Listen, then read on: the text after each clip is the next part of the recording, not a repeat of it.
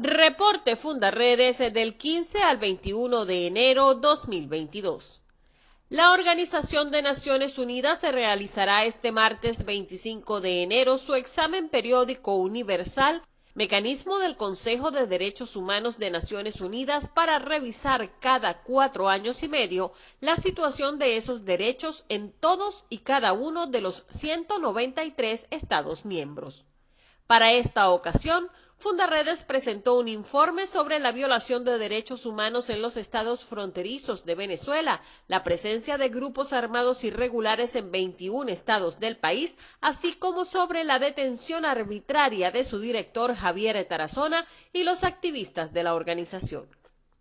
Javier Tarazona cumple más de 200 días de detención arbitraria, mientras Fundaredes, innumerables organizaciones defensoras de derechos humanos e instituciones como la Iglesia Católica, las universidades y los gremios educativos continúan realizando esfuerzos en procura de su liberación. Esta semana, Tarazona fue reconocido como docente del año en medio de las celebraciones del Día del Maestro en el estado Táchira, por un conjunto de organizaciones sindicales, reconocimiento que fue negado por el Consejo Legislativo Oficialista instaurado en la entidad.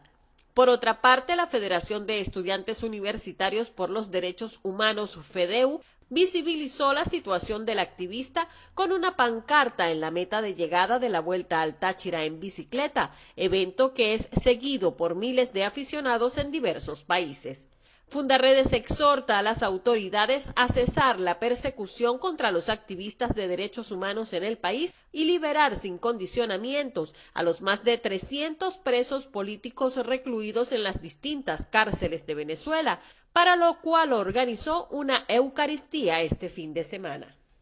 En el corredor fronterizo Apure-Arauca en territorio venezolano, el avance del ELN no ha sido solo para desplazar al Frente Décimo de las FARC, sino también al Frente Bolivariano de Liberación FBL, conocido como los Boliches, guerrilla venezolana de marcada tendencia oficialista. Esta semana el ELN con alrededor de 50 hombres llegaron a la población de La Gabarra para disputar el territorio con los boliches. Debido a los combates que han dejado muertos en el Nula, el Amparo y Guasdualito y el temor por amenazas de reclutamiento, se ha registrado el desplazamiento de cerca de mil personas que desde esta zona buscan refugio en el colombiano departamento de Vichada o el venezolano estado Amazonas, abandonando sus hogares en un intento por resguardar su vida, su integridad y la de sus familias.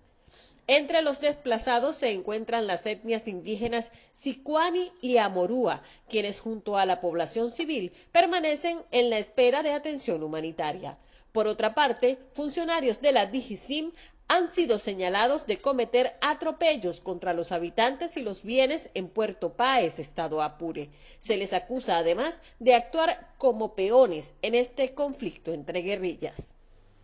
Fundaredes inició las jornadas de formación ciudadana para este año 2022 con la visita a dos comunidades pertenecientes al municipio Torbes y al municipio fronterizo Junín del estado Táchira, donde fueron atendidas cerca de un centenar de personas entre adultos y niños, desarrollando actividades pedagógicas, lúdicas, recreativas, de formación y de integración social, que promueven la participación y el ejercicio ciudadano mediante el aprovechamiento de espacios que permiten la integración, reflexión y capacitación en la documentación de derechos humanos y lo que fortalece la red de activistas voluntarios defensores de derechos humanos en el Estado.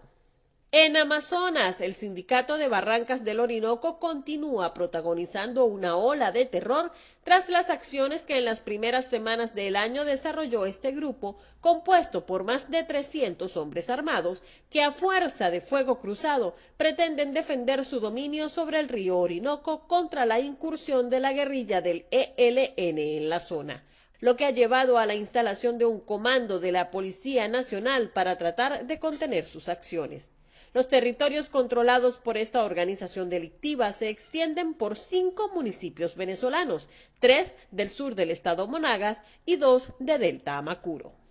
En Delta Amacuro, comunidades enteras de la etnia guarao han quedado desoladas por el desplazamiento y la migración de sus integrantes desde los caños del delta del Orinoco hacia tierra firme, con impacto negativo para las comunidades del Bajo Delta, que se quedan sin pobladores como consecuencia de la emergencia humanitaria compleja que agobia a Venezuela y de la cual los pueblos ancestrales son las principales víctimas, debido a su elevada vulnerabilidad social y económica.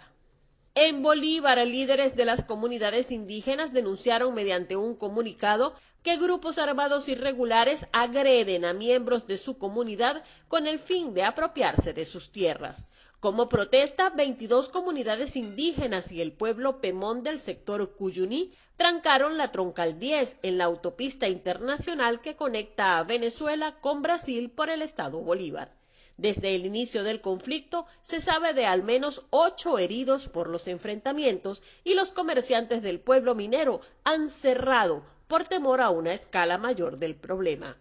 Lugareños también denunciaron que algunos están siendo obligados por esos grupos irregulares a salir a las calles para enfrentarse a los indígenas.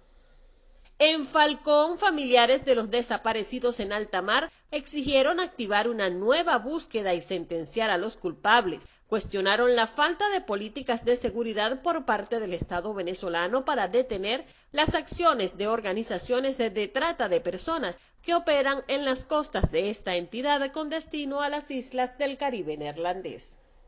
En Táchira, dos hombres se encuentran desaparecidos en la zona de frontera. El primero de ellos es Luis Orozco, de 32 años, quien desapareció el pasado 13 de enero mientras realizaba labores como carretillero en la trocha Las Pampas de San Antonio del Táchira. El segundo hombre es Richard Rincón, mototaxista desaparecido el 14 de enero cerca de las 6 de la tarde. También en Táchira fue detenido en el aeropuerto de Santo Domingo un sujeto acusado de operar una red de tráfico de personas, quien presuntamente captaba a jóvenes venezolanas que posteriormente eran llevadas a Colombia con fines de explotación sexual.